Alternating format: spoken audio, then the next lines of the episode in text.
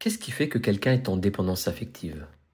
Qu'est-ce qui fait que le partenaire avec qui on était s'est rétracté au dernier moment lorsque les choses devenaient un petit peu trop sérieuses dans notre couple? Eh bien, on peut trouver des réponses dans la théorie de l'attachement.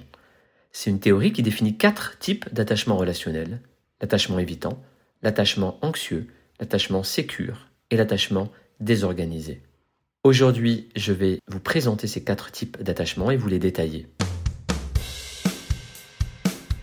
Bienvenue dans la pause coaching, le podcast de développement personnel qui vous aide à mettre plus de conscience dans votre vie et à prendre votre vie en main. Qu'est-ce que la théorie d'attachement? Eh bien, la théorie d'attachement, c'est une théorie décrite par John Bowlby, un psychiatre britannique en 1969. Son postulat, c'est que nous développons tous un certain type d'attachement dans nos relations qui dépend de la qualité des soins qu'on a reçus lors de notre petite enfance. Ces personnes qui ont pris soin de nous dès notre naissance, on les appelle les figures d'attachement. Alors ce sont généralement nos parents, car ce sont ceux qui sont les plus proches de nous en termes de proximité et d'intimité au quotidien, mais bien sûr, ça pourrait être vos grands-parents si ce sont vos grands-parents qui se sont occupés de vous au quotidien, je dirais, lors de votre petite enfance et enfance. La théorie d'attachement, elle a été reprise et enrichie par la suite par d'autres psychologues et d'autres chercheurs, dont notamment Mary Ainsworth, une psychologue canadienne. Il y a donc une certaine évolution de cette théorie dans le temps, mais le modèle reste sensiblement le même. C'est que nous développons tous un type d'attachement et qu'à travers ce type d'attachement, on va développer des comportements et des réactions que l'on gardera jusqu'à l'âge adulte et ce, de manière inconsciente. Quels sont les quatre types d'attachement? Tout d'abord, l'attachement sécure. On développe un attachement sécure lorsqu'on se sent, lorsqu'on s'est senti en sécurité dans nos relations avec nos figures d'attachement. Alors, en sécurité, qu'est-ce que ça veut dire? Ce sentiment de sécurité dépend de plusieurs choses, de plusieurs paramètres. Tout d'abord, la proximité physique avec nos figures d'attachement. L'intimité, le fait d'être pris dans les bras, le contact tactile. Ça dépend également du comportement affectif. Les caresses, les câlins, les sourires, les jeux, les mots doux, l'expression de l'affection. Et ça dépend également de l'écoute et de la disponibilité de ces figures d'attachement pour nous, enfants, lorsqu'on a peur, lorsqu'on a besoin d'être assuré, ou lorsqu'on a tout simplement besoin de l'attention de nos parents. Est-ce qu'ils sont là pour nous? Est-ce qu'ils nous, donnent l'impression d'être importants pour eux, d'exister, tout simplement? Lorsque l'enfant se sent exister, lorsqu'il se sent en sécurité, aimé, apprécié, lorsqu'il sait qu'il y a quelqu'un qui est là pour lui lorsqu'il ne va pas bien, il va développer de manière naturelle une meilleure estime de lui et une meilleure confiance en lui. Bien entendu, l'estime de soi et la confiance en soi peuvent évoluer par la suite avec les expériences en dehors du cocon familial et pendant l'enfance, pendant l'adolescence, mais les bases initiales d'un attachement sécure, elles seront saines elles permettront à l'enfant de se développer dans de bonnes dispositions tout simplement. Je rappelle également un concept important, un enfant peut ne pas se sentir aimé et apprécié même si ses parents l'aiment et l'apprécient, car ses ressentis sont personnels avant tout. Mais bien entendu, ce sont les gestes d'affection, d'attention et de disponibilité qui vont lui permettre de ressentir l'amour de ses parents et de développer ce sentiment de sécurité et d'amour. Passons maintenant au deuxième type d'attachement qui est l'attachement anxieux. L'attachement anxieux, on l'appelle également l'attachement ambivalent, l'attachement préoccupé ou l'attachement craintif. Et on développe cet attachement anxieux lorsqu'on ne s'est pas senti en sécurité ni aimé dans notre relation avec nos figures d'attachement. Voici quelques exemples, ils ne sont pas du tout exhaustifs, ce sont des exemples qui pourraient provoquer, on va dire, le développement d'un attachement anxieux. L'indifférence des parents face aux besoins de l'enfant, par exemple. La séparation de l'enfant avec sa mère juste après la naissance pendant plusieurs semaines. Le décès d'un des parents ou le départ de la maison d'un des parents pendant l'enfance ou pendant la petite enfance la dépression d'une des figures d'attachement, et notamment pendant la petite enfance, car l'enfant a besoin de se sentir aimé, apprécié, sécurisé, il va manquer de cela si un de ses parents est en dépression, et encore plus si ce parent qui est en dépression est la mère. Une faible disponibilité également des parents pour l'enfant. Par exemple, si l'enfant a eu un petit frère ou une petite sœur et que ses parents lui consacraient peu de temps ou moins de temps qu'avant, si ses parents travaillent beaucoup et qu'ils s'occupent peu de lui.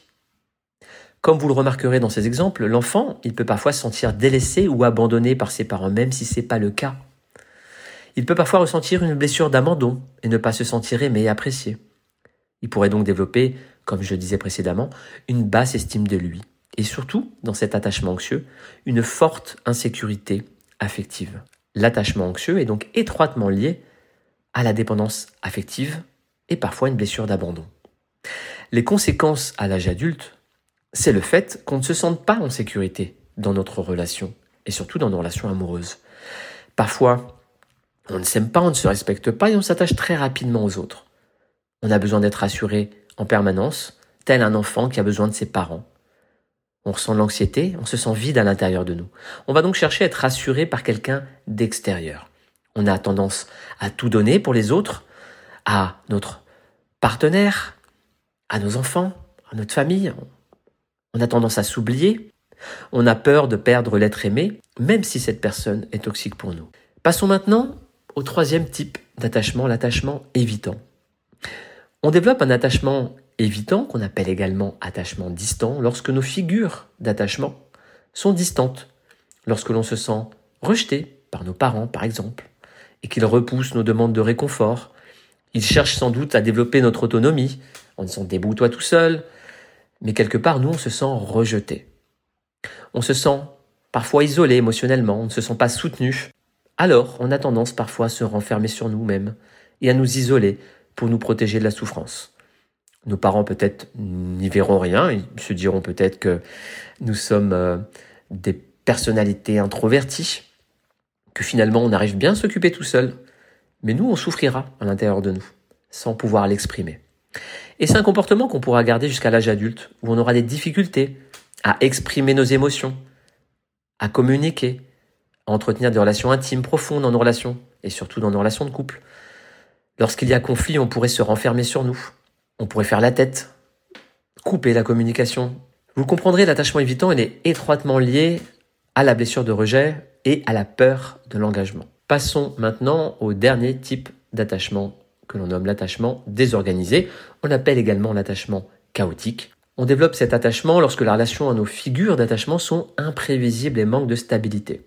On ne dispose pas des bases saines pour nous sentir aimés en sécurité.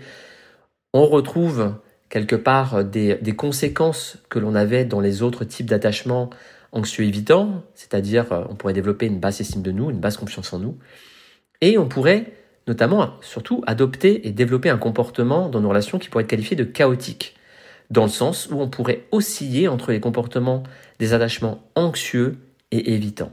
En conclusion, j'espère que cet épisode vous aura aidé à mieux comprendre certains peut-être de vos comportements, certains comportements de vos partenaire. Alors j'ai essayé d'être le plus concis et le plus simple dans les descriptions de chaque type d'attachement, mais ne vous attachez pas strictement au terme, à la définition même, d'accord? Ce qui est important à retenir aujourd'hui, c'est que nous avons tous une manière d'interagir avec les autres en tant qu'adultes qui dépend de notre interaction initiale avec les personnes qui ont été nos figures de référence dans notre petite enfance et enfance, et on pourrait dire que c'est quelque chose d'assez logique. Et si nous avons manqué d'amour et de réconfort pendant cette période cruciale, on développera un modèle relationnel et des comportements que l'on gardera en nous jusqu'à l'âge adulte. Ces comportements pourront nous faire souffrir tant qu'on ne les a pas mis en conscience, tant qu'on ne les a pas pleinement compris et tant qu'on ne les a pas traités, notamment lorsque ces comportements sont liés à des blessures et à de la dépendance affective par exemple. J'espère que cet épisode vous a intéressé, j'espère qu'il vous a aidé. Si c'est le cas, bah, partagez-le à des amis qui pourraient en avoir besoin.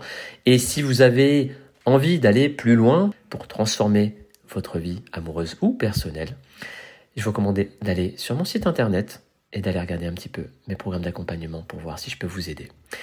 Je vous embrasse et je vous dis à très bientôt.